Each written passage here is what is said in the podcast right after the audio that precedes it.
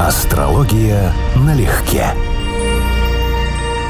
Привет, Константин. Здравствуй, Анечка. Друзья, привет. Здравствуйте всем. Ну что, семь раз отмерь, один отрежь? Хочешь сказать, что будем говорить про весы? Ну, как бы интуитивно я догадываюсь, да? Ну, умный аж неприлично. Но нельзя же быть таким умным. Конечно, ну, тут Константин. Один вариант из четырех должен же был сработать, да? У нас четыре выпуска в месяц, не так много вариантов осталось. Да, методом научного тыка Методом научного и тыка. сообразительности. Конечно, будем поздравлять весы. И в первую очередь сразу тебя, у которого Ой, только отгремел день рождения. Поздравляю Да, тебя. Спасибо тебе большое. Хорошо, что ты есть, Константин. Да ты ж, боже мой, как приятно слышать. Но мы с тобой второй год уже тусуемся, и все сплошное удовольствие. Ну Не да. часто ж так бывает. Ну, это правда. Особенно учитывая, что мы редко соглашаемся, Да. а удовольствие от этого не Вообще, да, убывает. роскошь человеческого общения, это правда. Интеллектуальное общение. И когда есть с чем сравнить, ты понимаешь, как это здорово. Ну тогда рассказывай, что же вы такие очаровательные, это весы? Нет, правда, весы очаровательные. Это ключевой момент. Согласен полностью, и в астрологии так и есть. У нас Венера, управитель знака весов, поэтому все, что делают весы, они пытаются привести в красивую форму. Они всему пытаются придать определенный лоск. Правда, представление о том, что такое красивого, ну, как у всех людей, может сильно отличаться. Но своя эстетика у них присутствует всегда. И вот этот вот момент эстетики в весах один из важнейших, который существует. Скажи мне, пожалуйста, где ваше чувство меры, когда заходит речь о сильных чувствах? Ну, здесь два момента. Во-первых, у нас весы считаются знаком со слабым солнцем, то есть это знак, у которого, как правило, от природы заниженная самооценка, высокий уровень критики к себе и требовательности к себе. И, как следствие, мы пытаемся, ну, весы, в принципе, большинство весов, особенно это мужской вариант весов, пытаются самоутверждаться за счет других людей, то есть пытаются найти оценку в глазах других людей, пытаются быть нужными, полезными и так далее. И могут потерять в этом себя. А второй момент связан с тем, что мы уже когда-то с тобой обсуждали. У нас Венера, она главный управитель весов и очень важная планета для деятелей искусства. Она может находиться в основном в соседних знаках. Поэтому у нас большинство весов – это Венера в Деве, Венера в Весах и Венера в Скорпионе. И Венера в Деве и Венера в Скорпионе – неблагополучные в астрологии положения. Поэтому мы будем говорить, что значительная часть весов имеет не только эмоциональные, но и чувственные проблемы. А если это деятель искусства, то с высокой вероятностью просто. Начну с самого очаровательного усача Фридриха Ницше. Очаровательный персонаж, абсолютно очаровательный. Ну, За что, за, за что ты нас так не любишь? Нет, я вас как раз люблю, а Да. Ницше я считаю грандиознейшим из грандиознейших. Не, философ он интересный, тут вообще спору нету по поводу Ницше. Но если мы говорим о нем как в том числе о человеке счастливом или хорошо прожившем жизнь, то это, конечно, грустная история. Зато он ее плодотворно прожил. У него просто грустная судьба, у него проблемы были серьезно со здоровьем. По сути дела, у него эта философия была бегством от той жизни, которую он вел, очень непростой. Но это философия прорыва. Он, безусловно, сделал огромный шаг, как философ, да, профессионально могу сказать. Его сейчас не ценят, потому что слишком много людей увлекается нишанской философией с искажениями. И это вот создает ему неприятный флер. Но он своего рода был революционер, в том числе астрологический. Он человек, который провел интеллектуальную революцию в философии, уникальную. И мы ему во многом обязаны, конечно. Безусловно. И потом, не надо забывать, что все люди как люди, а Ницше один в белом пальто стоит красивый. Ну да. Сверхчеловеческом, В да. сверхчеловеческом белом пальто, да. Но он роскошный, я его обожаю. Серебряный век из поэтов Михаил Кузьмин, Саша Черный, Марина Цветаева. Любовь моя. Да, ну Цветаева, да. Человек, которому суждено было попасть в тяжелое время. Она реально, как цветок, могла бы дать лучшие плоды и лучшие всходы, если бы с ней более бережно относилась та эпоха, в которой она родилась. Потому что это человек, чья карта ну, достаточно благоприятна, и она не заслужила, по большому счету, таких испытаний. Она с ними даже не справилась. Ну, если мы сходим из того, как складывалась судьба, вот в отличие принципиально с той же Ахматовой, у которой изначально проблемные показатели в карте в плане творческой деятельности, то есть там должна была быть депрессивная нота прям выраженная. Цветаева – это человек другого типа, и буквально эпоха, в которой она жила, создала эти проблемы. То есть по карте сказать нельзя, что тут был такой финал. Ну, по космограмме, да, без времени рождения. Евгений Евстигнеев. Хотели бы услышать про Евстигения. Его космограмма отражает два очень разных полюса. С одной стороны, там должен был быть выраженный драматический талант,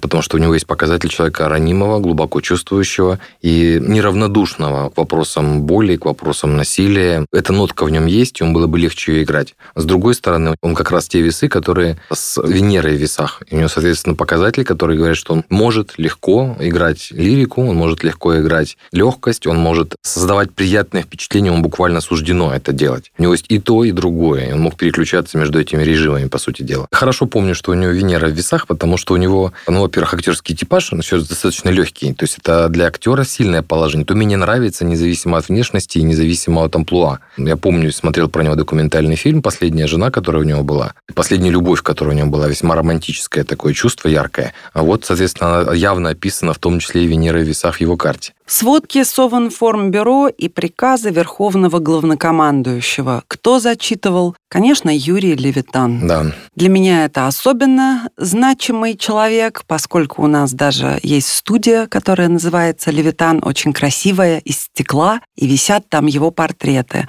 поистине выдающийся человек, с голосом которого ассоциируется целая эпоха, и так будет всегда. Безусловно, да. Почему него очень показательная история с его Меркурием, для тех, кто будет смотреть его космограмму, потому что она очень мощно акцентированная. Две показательных истории, на мой взгляд. Во-первых, у него Меркурий явно выраженное место в карте, то есть будем говорить даже не сам голос, тембр голоса в астрологии определяется временем рождения и местом, то есть асцендентом. Мы не можем это видеть по космограмме. Поэтому его уникальный тембр в какой-то степени он не виден тут здесь в полной мере. Но то, как он пользуется голосом как инструментом, то, что он будет произносить, что ему буквально суждено озвучивать серьезные новости, вот у него там прямая связь его Меркурия речи с мунданным аспектом Сатурн-Плутон. И у него очень забавная штука, тоже любопытная. Все знают, что он был единственным допущенным для вот э, такого рода вещания. То есть он был ответственное лицо, ну, просто голосом, да. И у него, вот, на мой взгляд, это объясняется прекрасной совместимостью с остальным. Они друг другу достраивают благополучный аспект, более того, в одном месте почти супружеский. Сталин должен был хорошо воспринимать то, как этот человек проявляется ну, вот, энергией, личностью, как он формирует то, что хочет сказать. Поэтому, я думаю, его манера, в том числе то, что он как весы сумел найти свою манеру, тяжеловесную такую, да, чеканную, она должна была достраиваться отцу народов определенным образом, и поэтому в том числе он был на этом месте. Гениальнейшая актриса. Нечем заменить это слово. Вот действительно нечем. Инна Михайловна Чурикова. Угу. Если бы она жила в одном месте с Мэрил Стрип в Соединенных Штатах, либо Мэрил Стрип жила бы у нас, эта пара конкурировала бы всегда. Потому что по вершине мастерства и великолепию, на мой взгляд, выше них никого практически нет. Инна Михайловна волшебна. Что в Мюнхгаузене, все в том же, что в Ребре Адама, не говоря уже о «Морозко», с которого все начиналось, и много-много других работ, как театральных, так и кинематографических. Оскар за каждую. Ну и, конечно, в «Курьере». Насколько она может быть смешной. Угу. Грустно смешной. Грустно да. смешной. И при этом гомерически Да, да, смешной. да, да. Вот актер старой школы. То есть она относится к любой роли серьезно. У нее нет проходных ролей. Вот совсем нет проходных Совсем. ролей. Как знак качества, если она что-то делает. Абсолютно точно. И при этом она ведь очень спокойна, то, что от нее исходит, да, вот с весовской точки зрения. Как бы ты мог это объяснить? Ну, я тебе скажу, что весы, особенно, правда, если два дополнительных акцента, если Венера у нас либо в весах, либо в Деве, у них одно из очень важных свойств – это точность. То есть весы – один из двух знаков, Дева и весы, которые страдают перфекционизмом. Если, конечно, перфекционизмом можно страдать, потому что мы с этим живем, мы к этому Можно, привыкли, можно. да.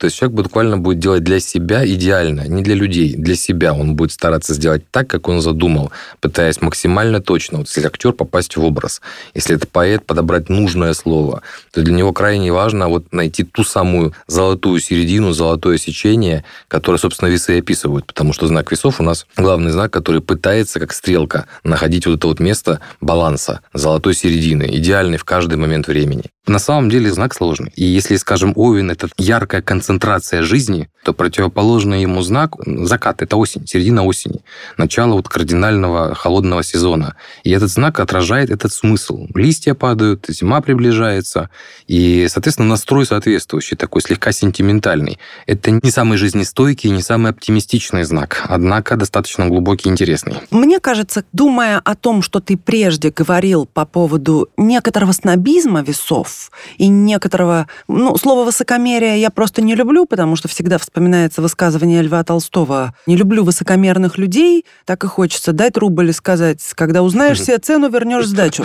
Вот. Поэтому не высокомерие, да, но некоторый такой снобизм и, ну, помоги мне, отстраненность. вот, я бы сказал отстраненность. Да, вот Павел Дуров, мне кажется, хорошо это иллюстрирует. Да, да, думаю, тоже да. Потому что, насколько я помню, тоже весы, причем там и Меркурий в весах, то есть его интеллектуальные, коммуникативные качества тоже носят весовский характер, то, за что отвечает Меркурий в карте. Поэтому в значительной степени он ярко проявляет весовские свойства. Давай переключимся на обаяние, о котором я говорила. Угу. Никита Михалков. Ну, море обаяния. Если бы не было Никиты Сергеевича, угу. некому было бы сняться в жестоком романсе. Ну, некому. Он единственный Паратова угу. мог сыграть. Но он убедителен, это правда. Он прекрасный. Вообще ролью барин приехал, это в его стиле прям совсем-совсем. Ну вот все его с этим ассоциируют. И бог с ним, но я хочу сказать, что заглядывая Никите Сергеевичу в глаза, угу. сложно не растаять. Удивительного да, обаяния он, он очень человека. обаятельный человек, очень обаятельный. Но вот тут надо сделать, опять же, для слушателей поправку. Я примерно помню его карту, у него Меркурий, если я не путаю, в Скорпионе. Вот, и, по достаточно сложный.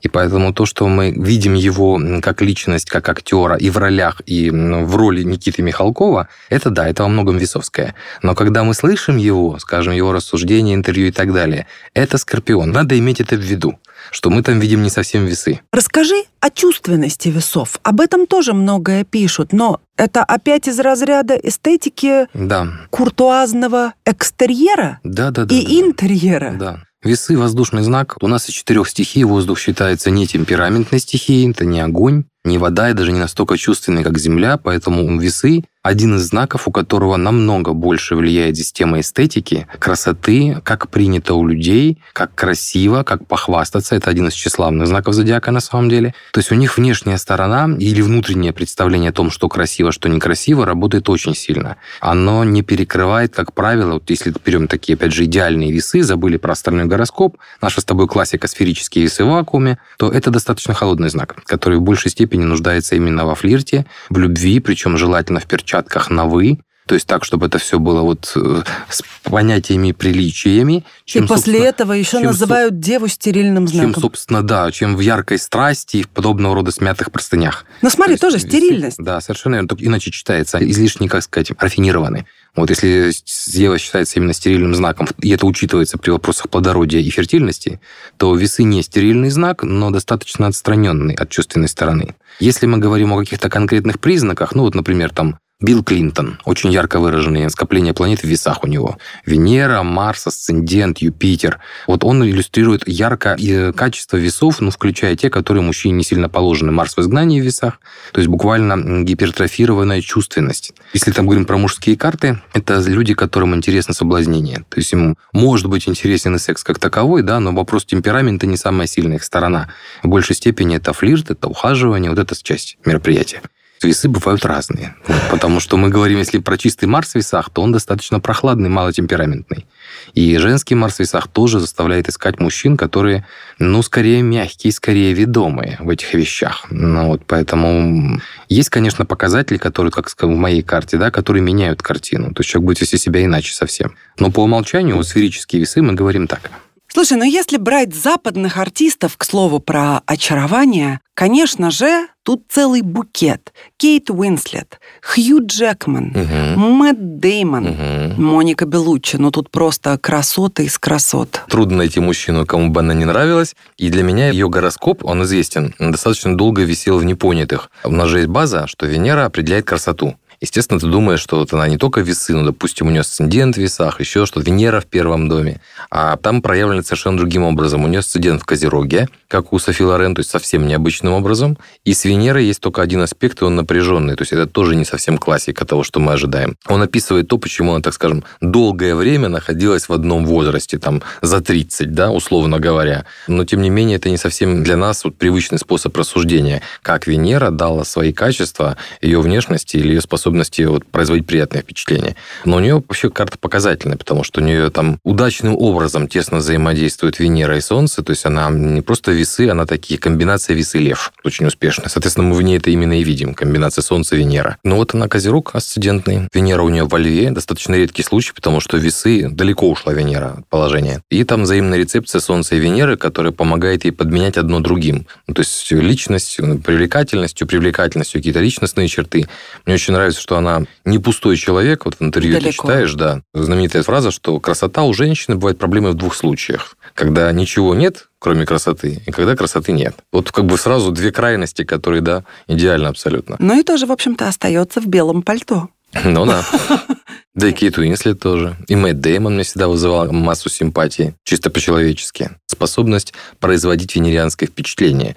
То есть быть обаятельным, улыбаться так, хочется улыбнуться ему в ответ. У него есть какое-то содержание. Это вот одно из свойств, на самом деле, весовских. Они умеют быть обаятельными, даже если не являются полными и законченными мерзавцами. Потому что мерзавцы весы тоже мы это обсуждали, встречаются. Алистер Кроули. Кроули, Чикатило, Гиммлер, у меня любимая троица абсолютно, которую часто вспоминаю. Адская троица? Да-да-да, адская троица, да. Ролан Быков, Армен Джигарханян. Два абсолютно выдающихся человека в советском кинематографе. Наверное, меньше на земле армян, чем фильмов, где сыграл Джигарханян, да, гафтовская эпиграмма. Да, и при этом каждая роль тоже в точку. Ну, выдающегося дарования да. человек. Чего уж там. Характер в жизни могу сказать, сталкивалась поверхностно, очень-очень угу. тяжелый. Ну вот он как раз представитель весов с Венерой в Деве, причем Венера не благополучной. Ну, она имеет определенную поддержку, но оппозиция от Сатурна – это вот как раз аспект, который будет давать человека очень требовательного, непростого в любви. Учитывая, что Венера важнейший сигнификатор для весов вообще в принципе, то он будет реально сложным человеком. То есть психологически не гибким ни в отношениях, ни в работе, ни в чем. Это будут выраженные качества. Ну и дополнительные нюансы у него здесь есть аспект вспыльчивости, один из Луна-Марс, комбинация в карте. Даже если мы смотрим на космограмму, он все равно существует. Он непростой, он взрывной, и на самом деле ему надо было бы быть поаккуратнее вот в любви и в чувствах, потому что карта предполагает, что это не самая счастливая зона его жизни абсолютно. А расскажи мне секрет весов. Весы ориентированы на некий внутренний эталон. Если понимать этот принцип, да, что либо в весах это вообще существует, как стрелка компаса, куда они направлены, либо нет. Простой вариант весов. Банальный, шаблонный. Это человек, не имеющий направления в жизни, в итоге постоянно колеблющийся, не имеющий ориентиров, трудно принимающий решения, вечно меняющий эти решения на ходу. Плохие весы пытаются найти идеальное решение. Оно не бывает. А весы более адекватные, более прошаренные, так скажем, они понимают, что время уходит, перфекционизм вечен, желание добиться идеального результата существует всегда, и они начинают мириться с тем, что мы отбрасываем лишнее, вот принципиально неправильное,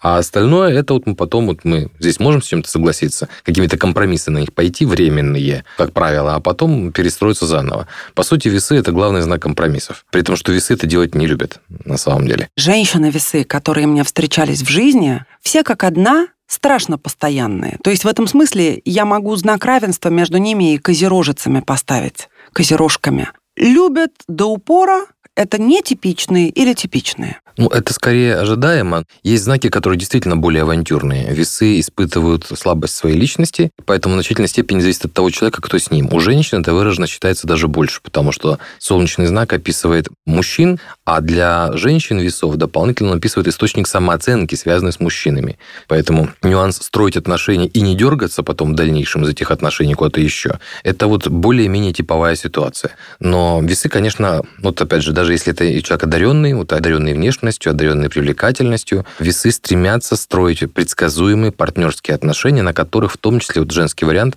поддерживается их самооценка. Вот для меня показательная пара – это двое весов, к слову сказать. Кэтрин Зетта Джонс и ее муж Майкл Дуглас. Она весы, и он весы. И в ее случае, вот, да, отношения с мужчиной, который существенно старше по возрасту, очень, очень длительные, непростые, учитывая, что у него была болезнь, да, и то, что, опять же, он старше, на это делать надо поправку, что он, по сути, уже старик по сравнению с ней. И тем не менее, вот у нее была установка, что это отношения, это серьезно, он ее убедил, и они, будем говорить, прожили уже жизнь вместе. Ты помнишь, на что он пошел ради того, чтобы она согласилась? Там был непростой развод какой-то, да? Не то, что непростой. Угу. Он готов был отдать все да. за то, чтобы быть с Кэтрин Зетой. Тоже люблю такие истории, ну, там... когда мужчина не постоял ни за ценой, не спасовал перед сложностями, сказал «будет моя», Мгм. и стала его. Вот это я люблю. Ну, это правда красивая история. У них совместимость достаточно интересная для разбора. Я помню в интервью в каком-то, она, по-моему, говорила, что он ее увидел, когда он, значит, ее сбил с ног фактически фразой, что вот та женщина, от которой я хочу иметь детей.